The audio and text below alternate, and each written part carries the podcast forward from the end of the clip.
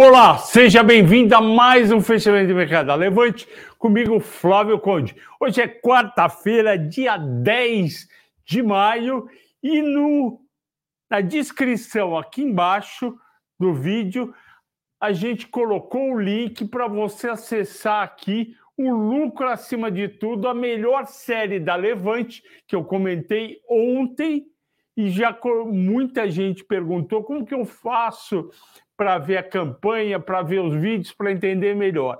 Vai na descrição, tem um link, clica lá, você vai cair na campanha, nos vídeos e com certeza vai gostar bastante. O programa de hoje é dedicado ao Ismael, que foi o primeiro a comentar e dar o seu like e disse que está aprendendo muito ao Gilson, link garantido, e ao Fausto, que deu os parabéns. Bom, a Bolsa operou todo dia em pertinho do zero. E por que, que ela operou pertinho do zero? Eu vou falar daqui a pouco. E teve alguns momentos negativos para no final ficar positivo em 0,31 aos 107.818 pontos. Por que a nossa bolsa performou assim?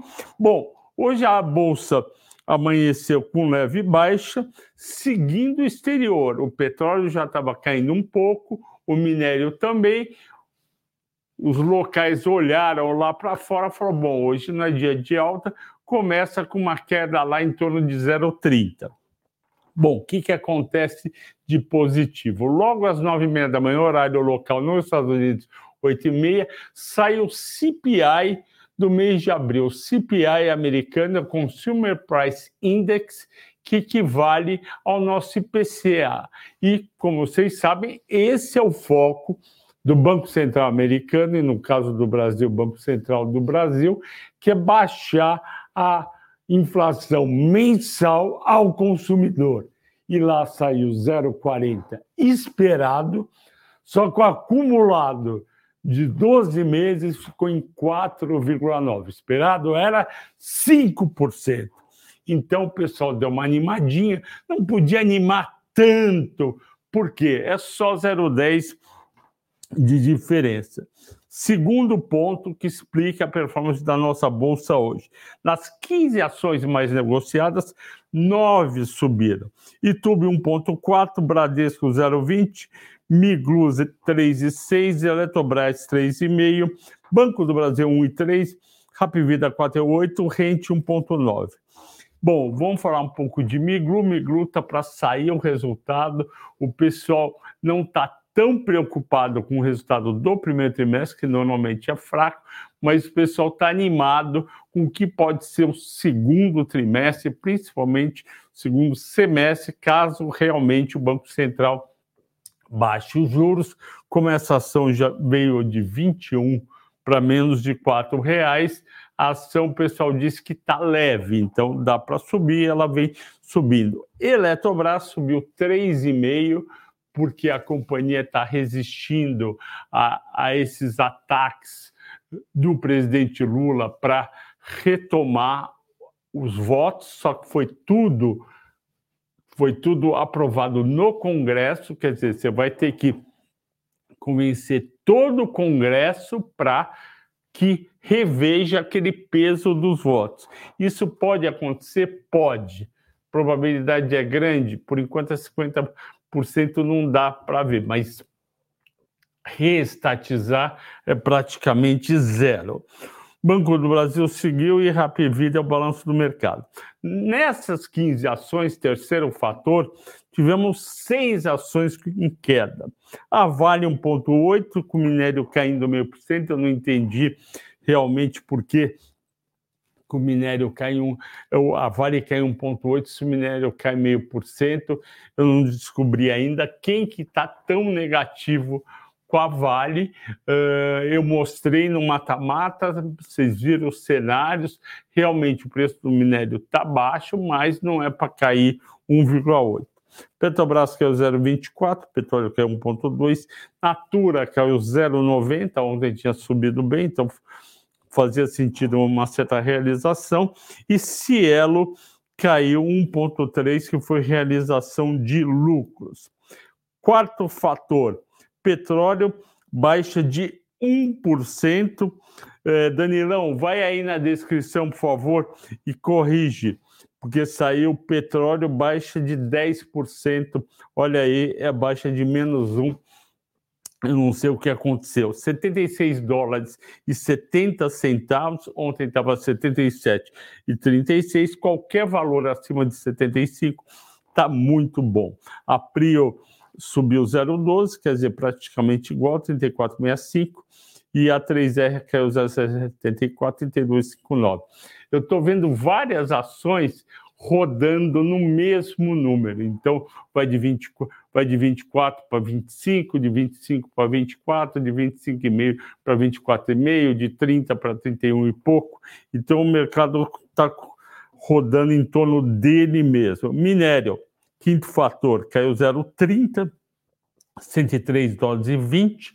Eu, vocês lembram, o preço do minério da Vale foi 108 dólares e 60, arredondando 109, que é o que está no mata-mata, e aí eu faço três cenários, mas realmente para a Vale poder voltar a subir, mesmo esse preço do minério tem que ir para 110 dólares, mas eu vou falar daqui a pouco sobre o que está acontecendo com commodities, não só minério, mas todas em geral. Vale caiu 1,9, 69,36, é um absurdo abaixo de 70 reais. Semin caiu 0,44, 4,53. Gerdau 324,37. Sexto fator, bancos em alta, Itube 1,4, 26,50, Banco do Brasil 43,50. Lembra, Banco do Brasil estava batendo 43, voltava. Hoje subiu, vamos ver se aguenta amanhã. O Bradesco 0,20, 15, 20, já está muito bom, porque o Bradesco ficou enchendo a gente entre 12,40, 13,20, e agora com a provisão menor do primeiro trimestre, o mercado deu uma. uma ficou menos preocupado e aí está pagando acima de 15 reais. Bolsas americanas mistas, Nasdaq subiu um, só que o Dow Jones caiu 0,10, porque as big techs subiram bem hoje, lideradas pelo Google, o pessoal mais animado com o Google e com volume de publicidade que pode ter lá, só que petrolíferas caíram por causa do petróleo e bancos recuaram um pouco, sem grandes novidades, eles tinham andado bem pós-resultado, o pessoal andou vendendo. Oitavo fator, o dólar à vista.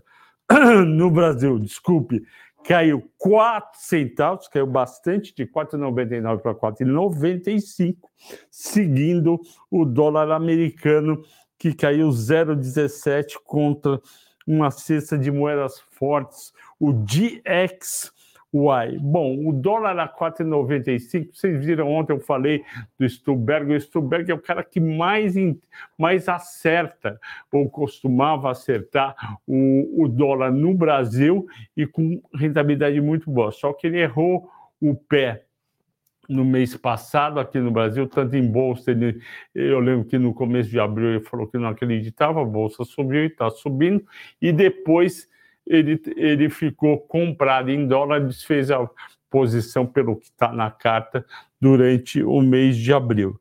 Então, o nosso dólar realmente, se lá ficar fraco, pode cair na direção dos 4,90 e depois dos 4,85. Isso é ruim para as empresas exportadoras.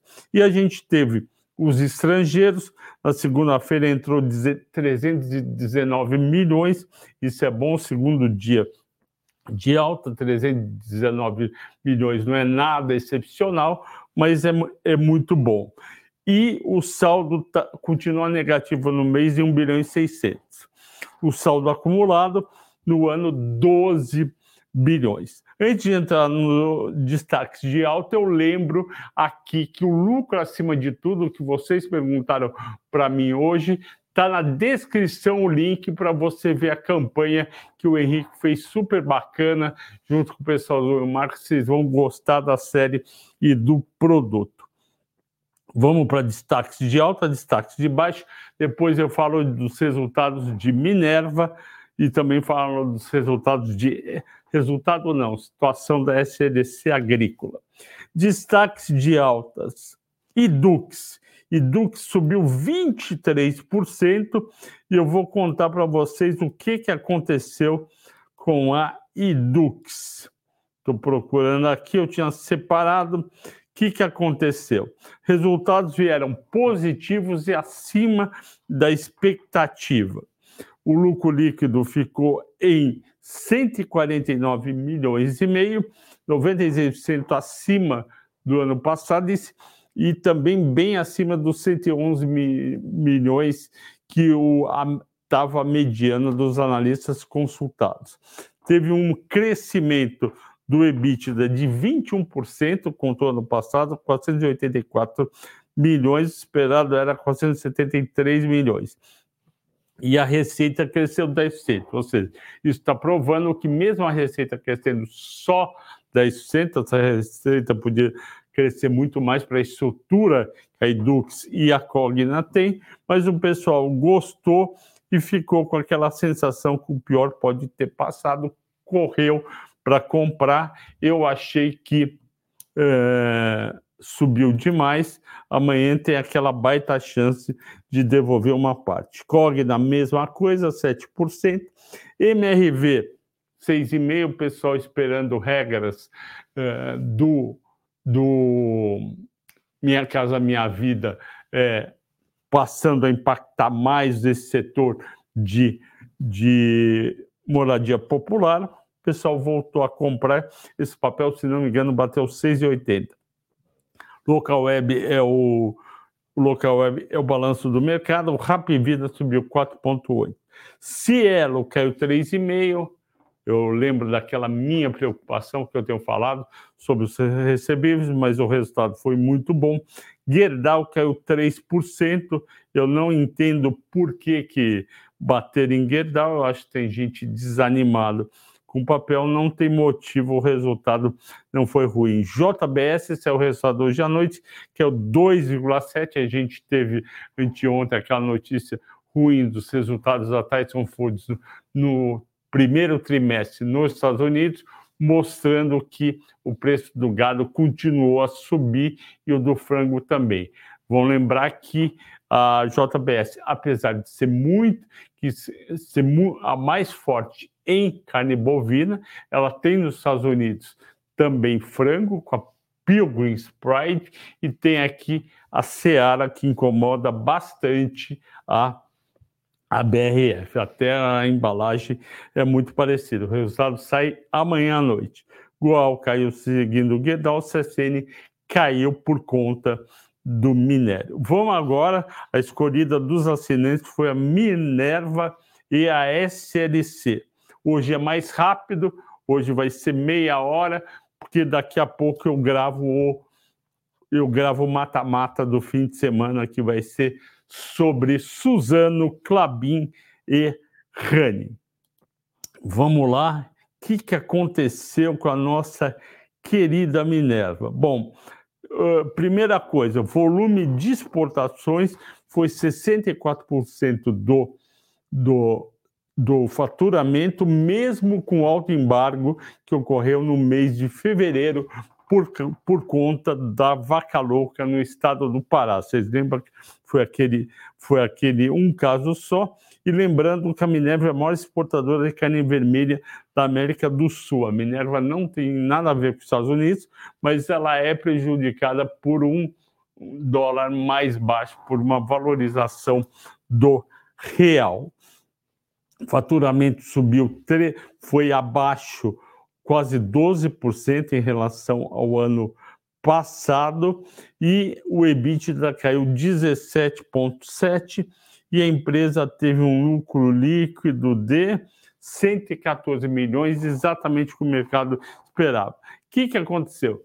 O resultado do quarto trimestre não foi bom na Minerva, teve um prejuízo de 25 milhões, o pessoal esperava é, um resultado de 200 milhões positivos e também as vendas da Argentina foram muito fracas, se não, se não me engano, 735 milhões e agora voltou, subiu para 945 milhões e a empresa voltou a dar prejuízo. O papel subiu hoje naquele, é, naquele naquele relief rally, ou seja, a subida do relief do. Como que eu vou traduzir? Relief é ufa, alívio, de um alívio de não ter vindo de novo um prejuízo. O dividend yield dela tem sido muito bom nos últimos meses, 7,3%. Se não for, a gente tem recomendação de comprar aqui na casa, mas eu não coloquei ainda na carteira de small caps, porque eu estou um pouco preocupado com o dólar caindo e o papel não subindo. Mas eu acho bem interessante para quem já tem, é, eu acho que vale a pena manter. SLC, eu fiz uma análise hoje de manhã, porque um, um investidor me perguntou o que, que eu achava de SLC e por que, que as ações estavam caindo. Aí eu fui lá e eu vi, em um mês a ação veio de 42 para 35,87. E tem pergunta aí no, de vocês sobre isso. E por que que caiu tanto? É, 15% é bastante, um mês. Basicamente pelo seguinte, a empresa vende, a empresa vende, a empresa planta, produz e vende é soja, milho e algodão. Que, que aconteceu? A saca da soja caiu de 153 reais para 142 reais em um mês. Caiu 4,4%, ok. Não é um, um, desastre. Só o milho, a saca caiu de R$ 84,20 para R$ 60,40 em um mês, 28% de queda.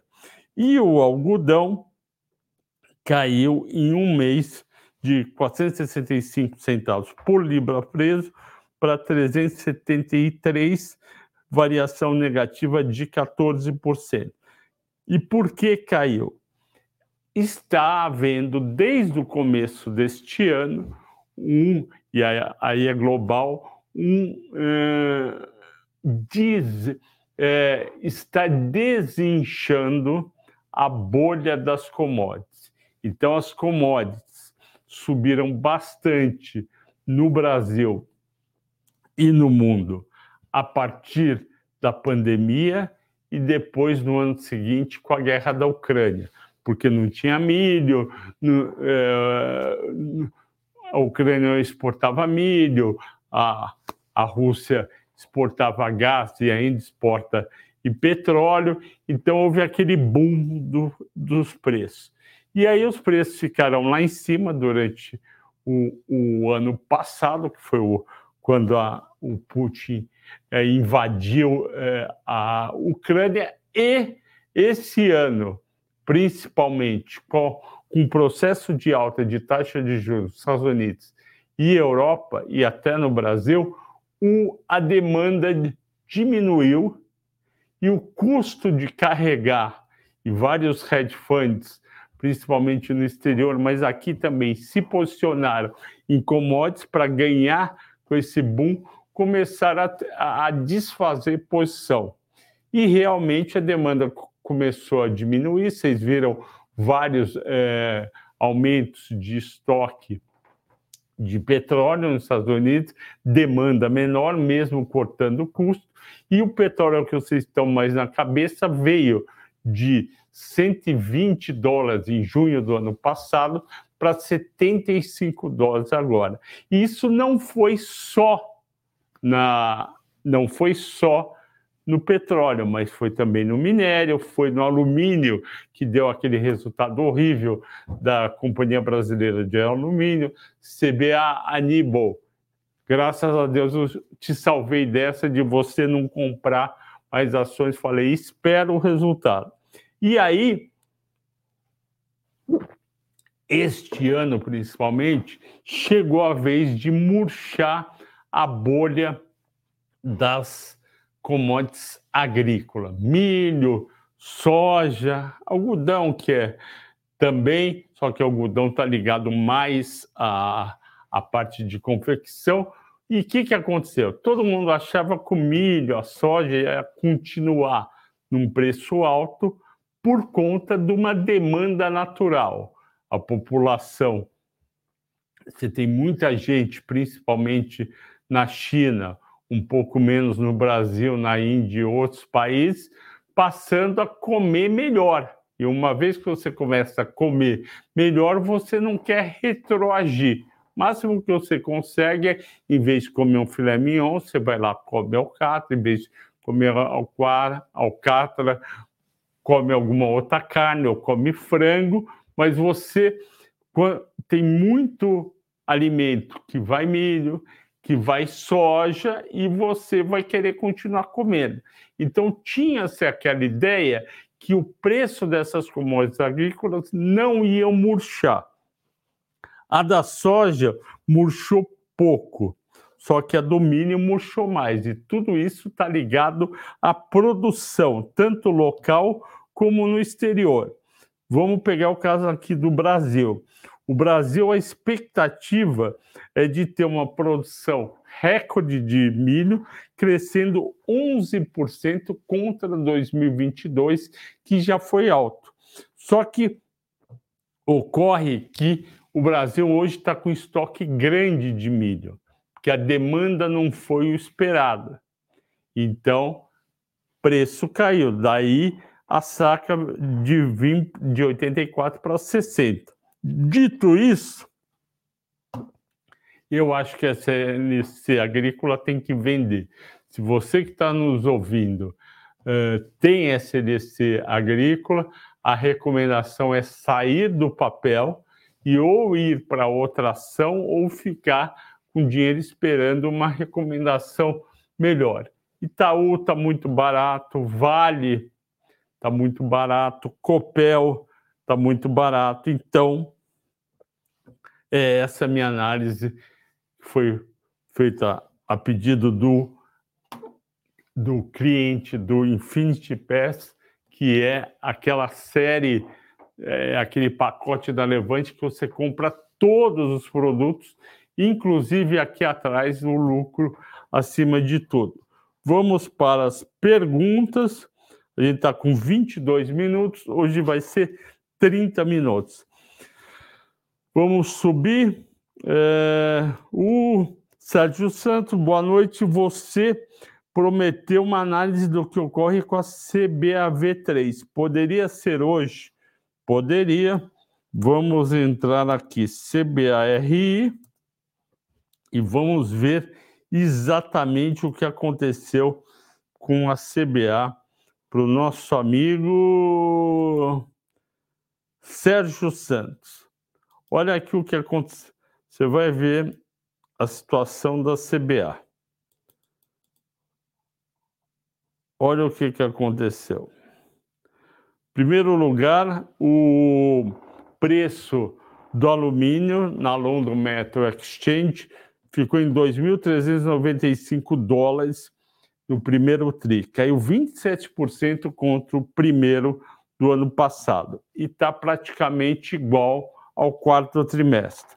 Por que London Metal Exchange? Porque essas commodities de metais, o preço é lá fora. Então, as empresas brasileiras ou de outros países, tipo Chile, são price takers. A gente produz, CBA produz, e olha o preço lá fora e faz a negociação multiplicando por reais.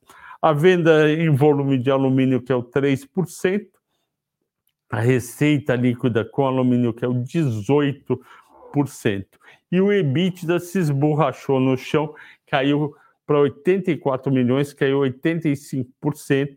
É a margem EBITDA veio de 24 para 20. O que, que acontece, Sérgio? Essas empresas, no caso a CBA, ela tem uma estrutura de custo que boa parte é fixa e uma parte é variável. Quando o preço cai demais, ele não consegue dar uma rentabilidade adequada para aquela estrutura de custo.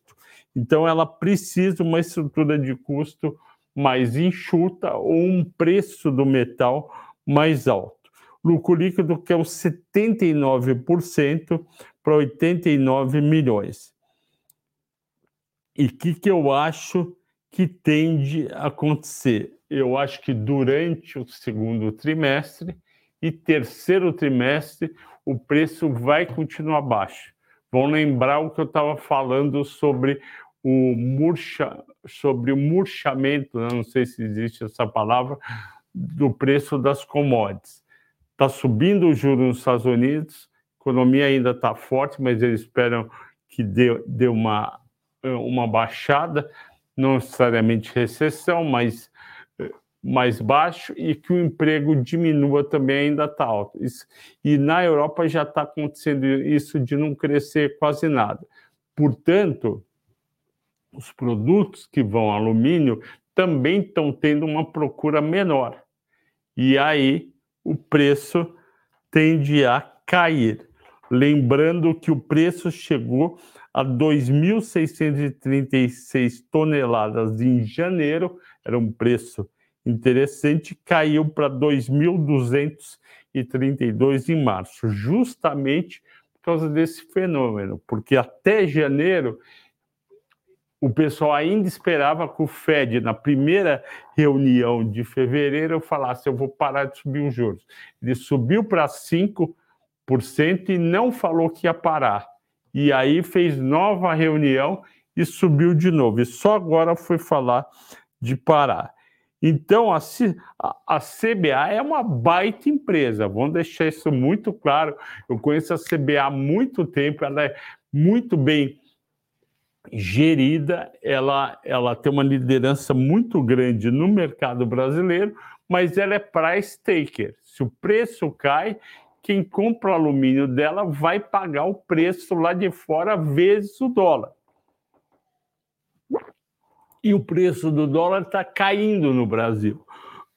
Então, a situação da empresa não é animadora. Ok? Se você tem as ações da CBA para longo prazo, ok. Você quer ficar 10 anos com a empresa, não precisa se preocupar que tende a recuperar uh, daqui a dois, anos, um ano e meio, três. Só que, se você está incomodado e quer realizar um prejuízo e sair, essa pode ser a hora. Porque eu vou te contar uma coisa: o resultado do segundo trimestre, que vai sair em agosto, pode ser pior ainda. E aí você vai ter números piores do que sair agora, pode vir até prejuízo. Então, é preocupante a situação do ponto de vista de curto prazo. Curto prazo não, é curto para médio prazo, para três meses, eu não ficaria comprado nem CBA, nem em SLC agrícola. Ok? Hum, Demóstenes. Boa professor. Após mudança, exame, é uma hora colocar farmácia na carteira.